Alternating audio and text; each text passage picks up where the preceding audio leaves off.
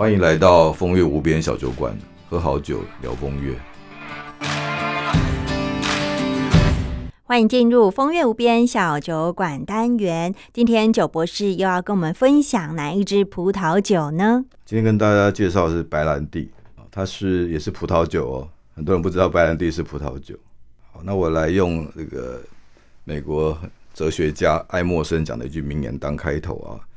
他说他是用白兰地来洗刷他的忧虑的哦，就忘忧的时候，他要把忧愁忘掉的时候。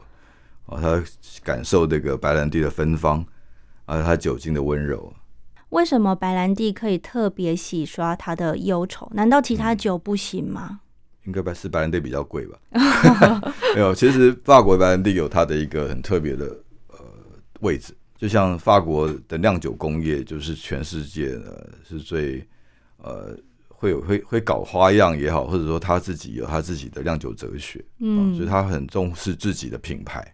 哦，大家看到说，我们现在这个买包会买 LV 嘛，嗯，会买爱马仕 Hermes，哦，那法国酒，呃，像白兰地也是被法国所定位出来的一个很特别的酒，所以我们现在谈白兰地，它其实是一种酒的类型，但是我们现在就是把它变成一个特殊的产品，就是法国把自己定位出白兰地来，所以我们现在喝白兰地都觉得是在喝法国白兰地，实际上白兰地只是一种酒的。呃，产品类型而已，就全世界可以，台湾也可以酿白兰地哦。但是法国的白兰地有特别名字啊，它在它特别叫做干邑 （Cognac），就是干邑区，就像香槟是在香槟区嘛。嗯，那法国白兰地就在干邑区。干邑区也是法国的一个区一个产酒区。嗯，Cognac，哎，所以大家全世界喝白兰地，哎，我们都觉得是法国酒，事实上它是一种产品形态。但是真的，呃，到后来啊，我们都喝。Cognac，嗯，为什么？因为它贵，它高级嘛。所以台湾曾经有一度啊，成为全世界喝 Cognac 喝最多的的地区啊。哇，嗯，台湾呢？对，那时候酒店大家能看得到，的时候夜总会什么，全部都在开白兰地。嗯，所以台湾有过这个历史啊。嗯，它现在是台呃法国的白兰地 Cognac，就是全世界最贵的白兰地。这样，会想到白兰地的时候，都会被呃引导成是法国的专属酒类。那事实上。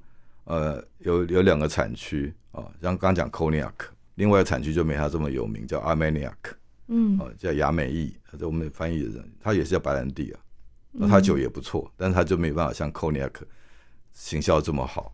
对，老师，那您喝白兰地的时候，可不可以跟我们分享一下，它喝起来感觉口感怎么样啊？如果你喝喝到好年份的白兰地，我我会这样形容了啊，就像说在西湖从热亭啊。吹着风，然后你会觉得这个世界的美好是随着每一口在增加的就是那种幸福感，就是像刚刚那个 Emerson 艾玛艾艾默生他说，我用白兰地来洗刷忧虑，因为它就是像一个会抚慰你疗愈性的酒，嗯，但是它的后劲很强啊，一开始喝的时候就很顺啊，因为它放在很好的橡木桶里面。它吸收了这些各种微量元素啊，各种特别的芳香啊，喝起来很香啊，又葡萄香又木头的香味，但是它就是一个温柔的，但是最后会让你呃很自然的就醉了酒。嗯，所以它浓度是偏高的了。对，它通常都是呃酒精度在四十度以上。哇，呃，所以白兰地有它这样的一个特别的呃质感啊，就是它它是呃葡萄酒。但是，一般人都觉得葡萄酒的酒精度都是在呃大概十二度左右，百分之十二的一个酒精度。但是白兰地呢是四十度以上，所以很多人不知道它是葡萄酒，因为它是把葡萄酒酿好了以后蒸馏，嗯，把酒精度拉高了，然后再放进橡木桶里面去呃制造的烈酒。喝白兰地的时候有什么合适搭配的一些美食小点吗？白兰地有很很好的搭配的，很很有趣的。比如说，我最最推荐人家尝试，一般人都不会这样喝的，就是啊，把它当成呃甜点的酒，然后搭配巧克力。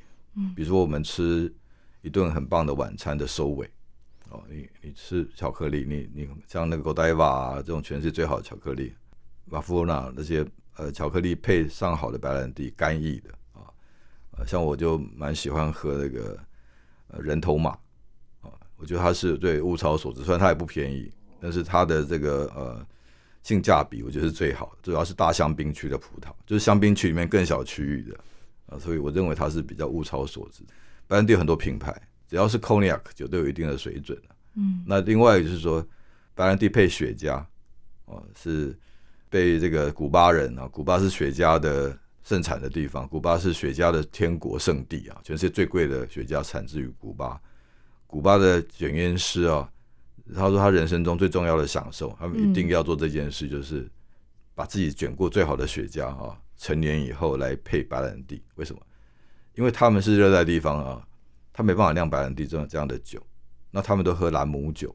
嗯兰姆酒配雪茄也不错，但是后来呢，他就变成一种时尚了，就是说，哎，要做最顶级的哦，最高级的享受，就是来抽古巴雪茄，最顶级古巴雪茄来配哦最好的法国干邑白兰地。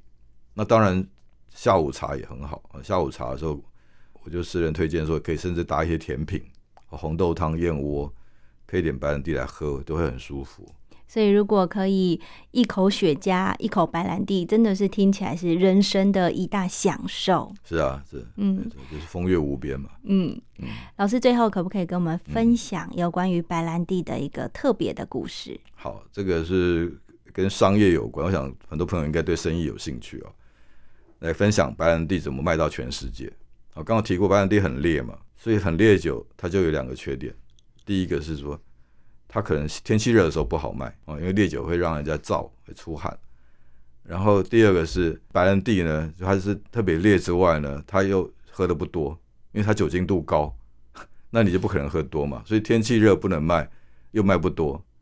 诶，法国人就蛮聪明的啊，他就利用一个圣诞节，呃，特别去创造一种饮料叫做 Highball，就 Highball Brandy 啊，而且这个是刚谈的那家呃那个干邑区的酒商做的，发起的活动，他就是为了解决刚刚讲那两个问题，他希望人家能喝多一点，因为他是烈酒嘛，所以他利用 Highball，Highball 是一种调酒的形态，就是很简单，就是你用一个高的瓶子里面加汽水，然后呢就放酒精。然后就把它放那个干干衣进去，它就被稀释了，你就可以喝多了。嗯那他就告诉你说，这是全世界最潮的喝法，所以他在巴巴黎的酒吧最最好的酒吧街里面大量推这种饮料，就然后从这边打上全世界。后来也台湾推嘛，他就告诉你说，喝白兰地哈不一定要像以前那么拘谨，我们可以用这种很年轻很潮的喝法，那就这样大量的把它的市场又打开了。所以这个市场打开以后，白兰地就更不够卖，价钱就更高了，所以很聪明吧？就是这样一个行销的设计。这是关于法国干邑白兰地的故事，跟大家分享。经过了今天风月无边小酒馆的知识补充之后，大家对于白兰地有没有更进一步的了解呢？如果有的话，欢迎听众朋友们也可以为自己准备一杯白兰地，来度过不一样的一天哦。风月无边小酒馆，我们下集见，拜拜。